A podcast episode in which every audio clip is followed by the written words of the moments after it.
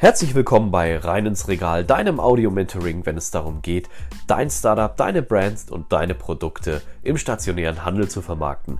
Mein Name ist Ben und ich bin dein persönlicher Moderator und mittlerweile mehr als 20 Jahren in der FMCG-Branche unterwegs und ich wünsche dir nun viel Spaß mit dieser Episode.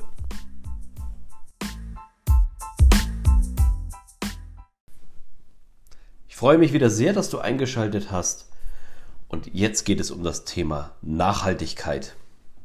Nachhaltigkeit ist so ein breiter Begriff und umfasst wirklich so viel. Und wir haben auch das Gefühl, dass er mittlerweile nicht immer wichtiger geworden ist, sondern auch von vielen Firmen, Unternehmen oder auch im Alltag benutzt wird, um einfach äh, ja, der modernen Gesellschaft anzugehören, ähm, etwas zu bewirken, zu tun. Und Nachhaltigkeit hört sich schon fast an wie ein Pflichtprogramm. Grundsätzlich solltest du natürlich nachhaltig handeln, wenn du davon selbst überzeugt bist und auch selber Interesse daran hast, etwas zu bewirken und zu verändern. Und mit Nachhaltigkeit musst du natürlich nicht immer den Regenwald schützen, sondern du kannst auch nachhaltig einfach so mit dir und deinem Unternehmen arbeiten, deine Marke pushen, dass es für dich gewinnbringend in der Zukunft weiter vorangeht. Ich persönlich habe mich zum Beispiel entschieden, in der Nachhaltigkeit diesen Podcast von Anfang an auf circa fünf Minuten zu begrenzen, denn ich weiß, in der Zukunft werde ich immer Zeit haben, zumindest fünf Minuten Content mit dir zu teilen. Und ja, dieser großen Megaproduktion liegen mir natürlich auch am Herzen, aber ich weiß selber, dass sie realistisch in der Zukunft wahrscheinlich nicht umzusetzen sein werden. Daher habe ich mich hier für den nachhaltigen Weg in diesem Bereich entschieden. Des Weiteren habe ich mich auch entschieden, einer Staffel sozusagen immer nur zehn Episoden oder Folgen zuzuspielen, denn ich finde auch hier ist es wichtig, die Themen, die wir hier ansprechen, ähm, dann erst zu vertiefen, wenn sie für dich wirklich absolut interessant sind. Und auch ich wähle da das nachhaltige Modell der Customer Audience, beziehungsweise was sagen nachher meine Hörer, meine Leser und welches Feedback bekomme ich dafür. Nachhaltigkeit in deinem Unternehmen. Lass uns einfach mal diese Begrifflichkeiten auf den Lebensmittelvertrieb bzw. Konsumgütervertrieb beschreiben. Nachhaltigkeit fängt natürlich von Anfang an in der Produktion an. Das heißt, wie äh, fürsorglich und ähm, weitestgehend zukunftsorientiert gehst du mit deinen Rohstoffen und mit deinen Herstellungsprozessen um was kannst du letztendlich optimieren, damit selbstverständlich nicht nur die Umwelt, sondern auch deine Prozesse und dein äh, Vertrieb so wenig wie möglich belastet wird. Wie kannst du deine Logistik so organisieren, dass sie nachhaltig ist?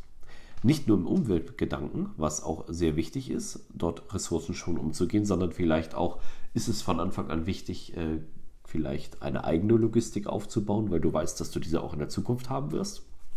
Oder aber sagst du dir, hey, pass auf, ähm, in der Zukunft ist einfach das für mich nachhaltiger mit einem Postversender zusammenzuarbeiten oder einem Logistiker, weil es den immer geben wird und äh, ich letztendlich nicht weiß, wie sich meine Umsätze noch skalieren werden. Des Weiteren natürlich auch, welche Verpackungsmaterialien verwendest du? Wo kannst du vielleicht auf Mehrwegbehältnisse umswitchen? Beispiel in der Getränkeindustrie wird es immer mehr gemacht, dass man dort auf Mehrweggebinde umswitcht, um so natürlich auch einen Pool an äh, Flaschen oder an ähm, Containern zu haben, die sich auch immer wieder verwerten lassen, wodurch eine gewisse Nachhaltigkeit gegeben ist, sodass du natürlich auch immer wieder auf einen Rohstoff zurückgreifen kannst.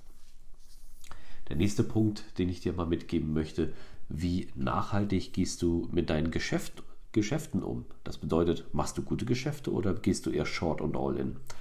Oder machst du vielleicht nur Geschäfte, die du auch in 10, 20, 30 Jahren immer wieder tätigen könntest, weil sie einfach auch sich etabliert haben und so gut in der Vergangenheit funktioniert haben, dass du sie auch in der Zukunft anwenden kannst? Der nächste Punkt wäre zum Beispiel auch, wie gehst du mit deinem Personal um? Hast du dort die absolut zukunftsweisenden Technologien, denen deine Kollegen und deinen Mitarbeitern Arbeit abnehmen, sodass diese auch in Zukunft noch gerne und auch mit Freude bei dir arbeiten? Bist du ein Typ, der selbst natürlich auch Dinge vorlebt, um zu zeigen, wie es geht? Und gibst deinen Mitarbeitern auch den nötigen Respekt und Freiraum, damit sie auch für dich genau das umsetzen können? Du siehst, dieses Thema Nachhaltigkeit ist wirklich ein so breit gefächertes Ding. Und es ist wirklich sehr, sehr wichtig, sich in vielen Bereichen klar zu werden, was du willst, was deine Marke will, was dein Unternehmen will, um letztendlich natürlich hier auch zukunftsweisend und voranschreitend arbeiten zu können. Was ist denn weniger nachhaltig, stelle ich mir mal die Frage. Nun, ich glaube, da haben wir viele Beispiele im Leben kennengelernt. Oder auch, wir kennen es von Marken und Unternehmen, die es eher weniger mit Nachhaltigkeit gesehen haben. Es gibt leider viele Firmen und Marken, die es heute nicht mehr gibt, die im Grundsatz sehr toll waren, welche aber nicht nachhaltig gewirtschaftet haben oder vielleicht nur auf Profit aus waren oder letztendlich auch sich nicht weiterentwickelt haben. Diese Denkanstöße möchte ich dir, bevor wir zur finalen Staffelfinale kommen, deinem Go Live mitgeben, damit du dich reflektieren kannst und die ganzen erlernten Steps, die wir in den vorhandenen Folgen besprochen haben, vielleicht noch optimierst, bevor du letztendlich in den wirklichen Go Live gehst und in den Tagesbetrieb übergehst, sodass du hier auch für dich in der Zukunft gut ausgestellt bist. Denn das ist mein persönlicher Ansatz und meine Nachhaltigkeit. Ich möchte hier nur so viele Informationen und Tipps für dich geben, die dir absolut nützlich sind, die dich weiterbringen und die dich auch fördern, dein Ziel, deine Marke und auch dein Unternehmen zu erreichen. Ich bedanke mich sehr für deine Zeit und wünsche dir nun einen angenehmen Tag. Bis zum nächsten Mal.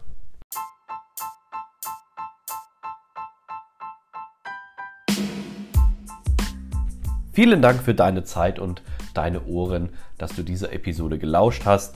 Solltest du Fragen haben, nutze wirklich die Chance äh, der Interaktion. Und wenn es dir gefallen hat, lass gerne eine Rezension da. Ich wünsche dir nun einen wunderbaren Tag.